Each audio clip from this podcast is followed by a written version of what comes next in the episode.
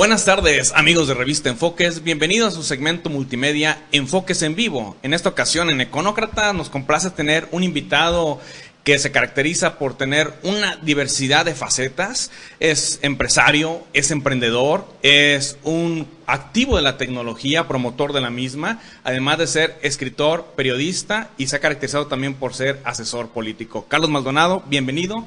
Muchísimas gracias por acompañarnos a Econócratas. Gracias, muy buenas tardes, es un placer estar con ustedes y a tus órdenes. Gracias, Carlos. Pues fíjate que este programa trata de economía.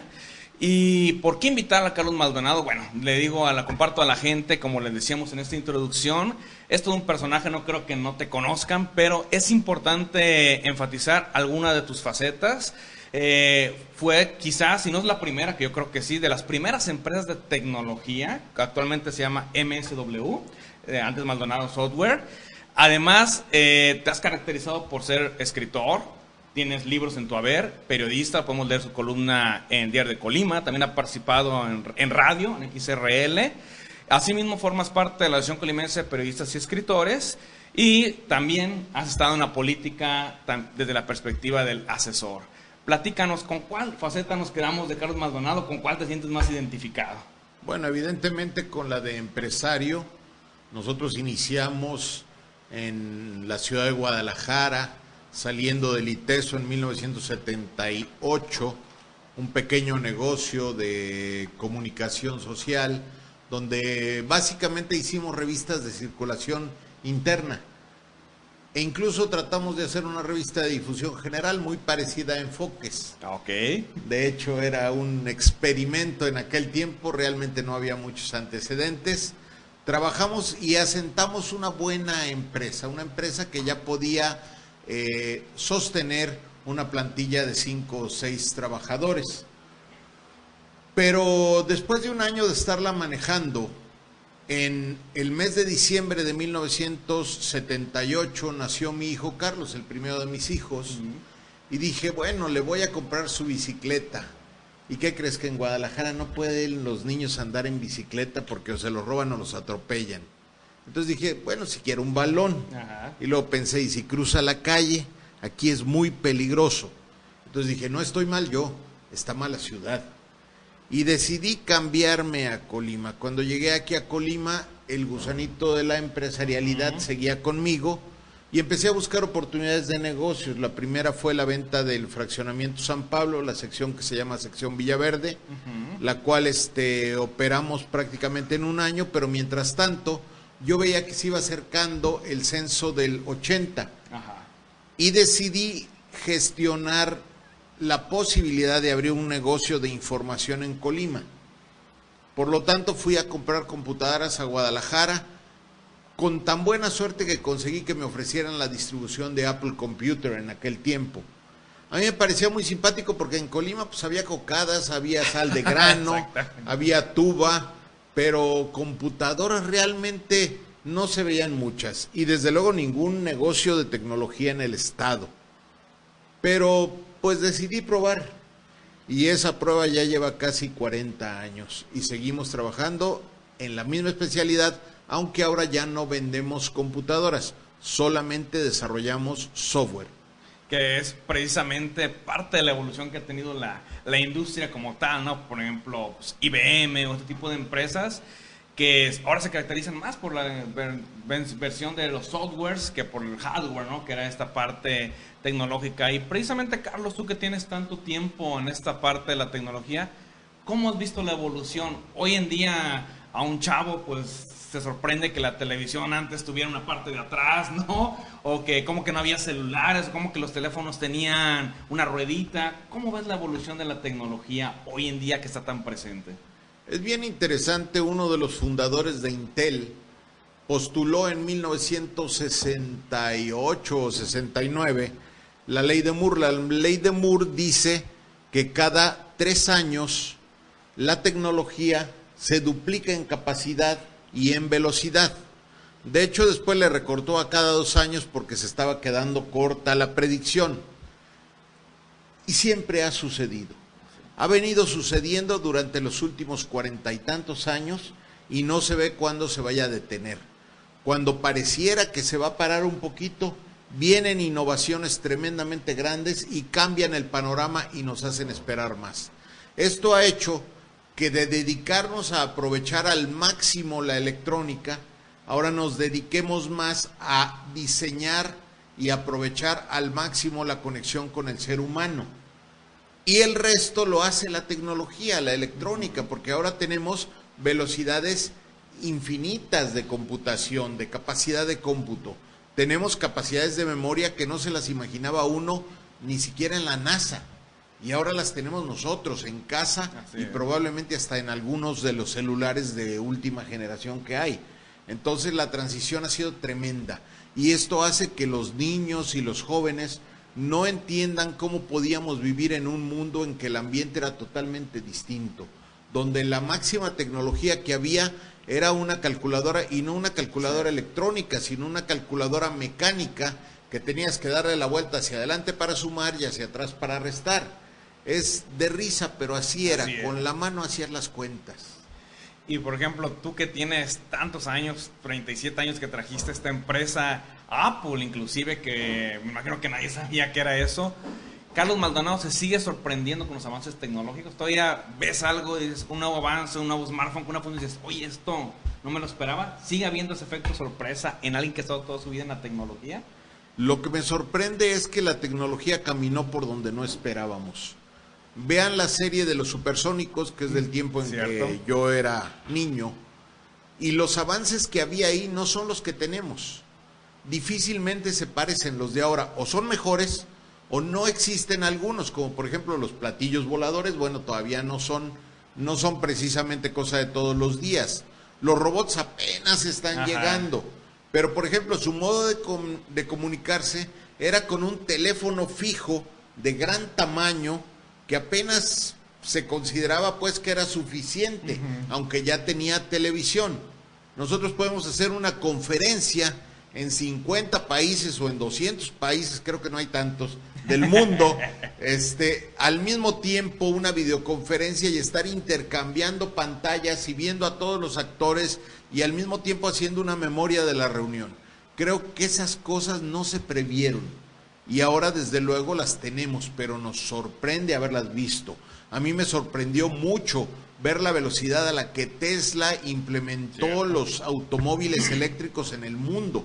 Eso me parece asombroso, a pesar de que está produciendo una cantidad pequeña comparada con General Motors, por ejemplo, ciertamente es una cantidad importante y que ya demuestra la posibilidad de crecimiento que tiene ese sector.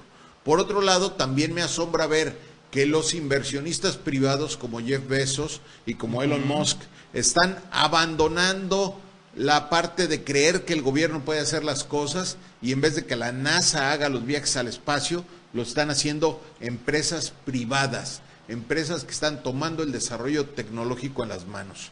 Y también me sorprende ver que la nueva filosofía de los ricos, y esto es importante señalarla, ya no es el acumular dinero como lo hacían los varones del dinero, los grandes banqueros de principios de siglo, los vendedores de acero, los petroleros. Ahora es tener el dinero y ver cómo lo reparten, cómo lo invierten en la sociedad.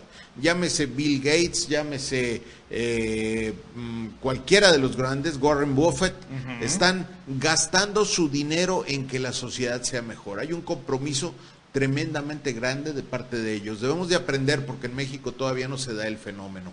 Correcto.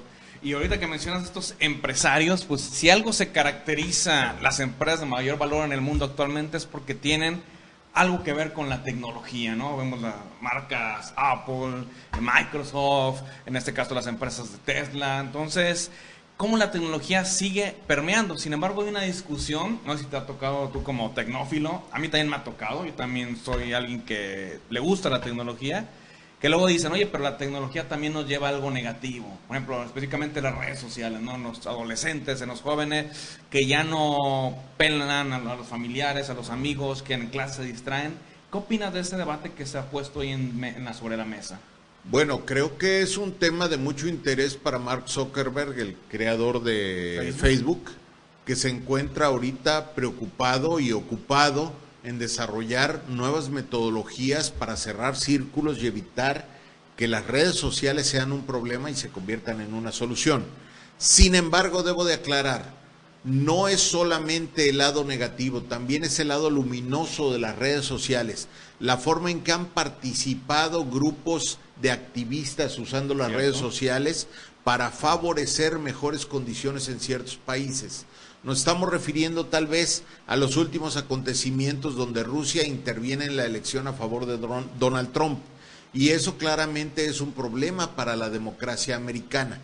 Pero ciertamente no es el único ejemplo que podemos dar y hay mucho más ejemplos de cómo ha incidido positivamente eh, las redes sociales en la interacción de las comunidades y de las personas.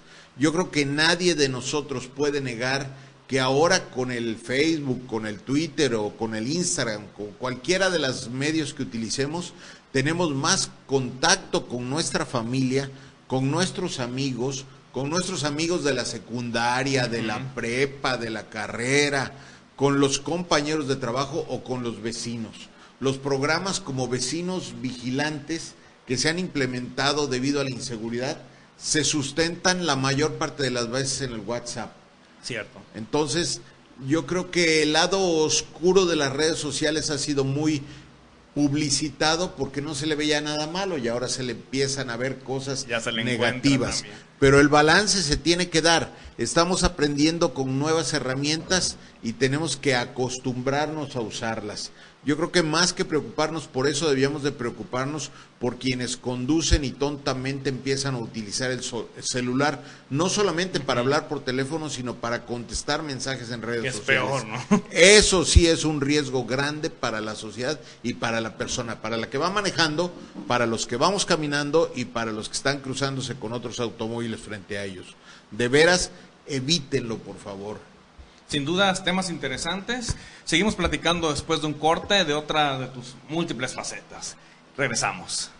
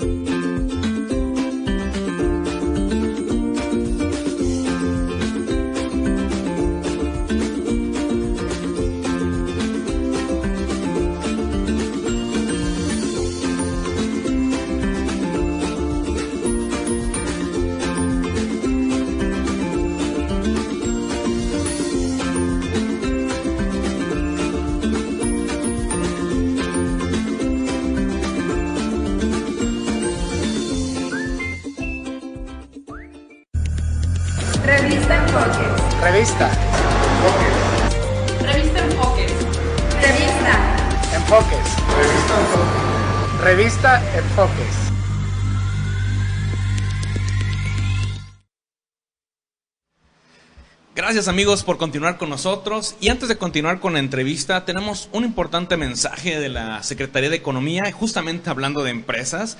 Bueno, resulta que desde 2015 la Subsecretaría de Competitividad y Normatividad ha considerado la importancia de fortalecer y mejorar la comunicación y difusión sobre las acciones que están llevando a cabo por parte del gobierno federal para mejorar la competitividad en México. Por eso, la Secretaría de Economía está realizando diálogos con el sector privado, con los empresarios, en materia de competitividad, donde estos actores, líderes sin duda de la sociedad, representan un, verán un panorama general de la competitividad y algunas acciones que se han hecho. Asimismo, se está trayendo gente importante del SAT, del Banco de México, de manera de tener un diálogo multi e interdisciplinario y la delegación Colima, por medio de su delegado Agustín Trejo, nos invita a los dos de los cuatro diálogos que faltan. En este momento están apareciendo en su pantalla los diálogos que se van a llevar a cabo en marzo. Uno el 7 de marzo denominado Interoperabilidad en Administración Pública Federal para promover la sofisticación empresarial. Estará, por ejemplo, Osvaldo Santín Quirós, jefe del SAT. Estará Tufik Miguel Ortega, director general del IMSS eso es el 7 de marzo. Y para el día 13 de marzo se llevará a cabo eh, la mesa El turismo como motor de competitividad en México, donde estarán representantes del Banco de México, así como de la Secretaría de Turismo. Como es cupo limitado, les pedimos que si están interesados se comuniquen a los teléfonos 312-312-3766, 312-312-1343. Repito, 312-312-3766 y 312-312-1343. Pues bien, continuamos con Carlos Maldonado y hace un momento platicábamos sobre la tecnología, este aparente lado negativo que se le ha visto, pero también conversamos que hay un lado positivo en ella. Y lo que sin lugar a dudas es que está avanzando y aquel que no esté inserto en las tecnologías de información y comunicación, pues prácticamente esté fuera, llamándose empresario, llamándose líder social o llamándose político, que por cierto es un tema del que Carlos Maldonado también sabe.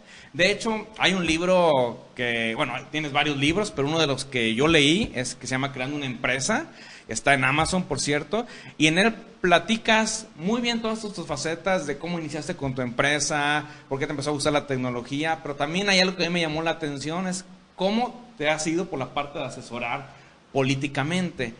Hablando de la tecnología, Hoy en día parece que confluye la política con la tecnología. ¿Qué quiero decir? Que ahora un político, o parece que la política o el debate político se hace a través de Twitter, de Facebook, y como decíamos en fuera del aire, como ha democratizado en las redes sociales, pues también uno les puede pegar o les puede decir cosas y les contestas. ¿Cómo ves todo esto, la parte política y la tecnología? Las redes sociales ahorita son un gran indicador de cómo se encuentra ubicado el político dentro de la comunidad. Mira, hace a lo mejor 10 años o 12 años, las redes sociales eran irrelevantes. En todo caso, eran un adorno que le permitía al político decir, tengo modo de comunicarme con ustedes. Las redes sociales ahorita son fundamentales y son un método de medida muy importante. En la última elección para gobernador de Colima, yo tuve el gusto y el compromiso de apoyar al actual gobernador del estado y antes de que fuera candidato, la gran meta que tuvimos fue superar en redes sociales a todos sus contrincantes del proceso interno. Esto se logró apenas en la rayita, pero al mismo tiempo que se lograba eso veíamos cómo los otros descendían, porque hay un balance un equilibrio de vasos comunicantes donde si alguien sube el otro tiene que bajar porque no hay más electores. Entonces conseguimos que estuviera en el punto alto en el momento en el que se iba a tomar la decisión de quién de aquellos 10 postulantes podía ser el candidato. Después de eso y durante todo el proceso electoral estuvimos al pendiente, se acordarán que me invitó a ser el coordinador de estrategia digital, estuvimos al pendiente de que se mantuviera por encima de todos los candidatos que había y de todos los que estaban participando, eh, directa o indirectamente en el proceso, por encima de todos, en el número de preferencias que tenía dentro de todas las redes sociales. Y lo conseguimos a pesar de que el candidato de Acción Nacional invirtió cantidades tremendamente grandes de dinero contra una magra inversión que se estaba haciendo solamente en Facebook del candidato que ganó, del señor gobernador. ¿Esto por qué? Porque la inversión también se tiene que enfocar. Y si no la enfocas es molesta.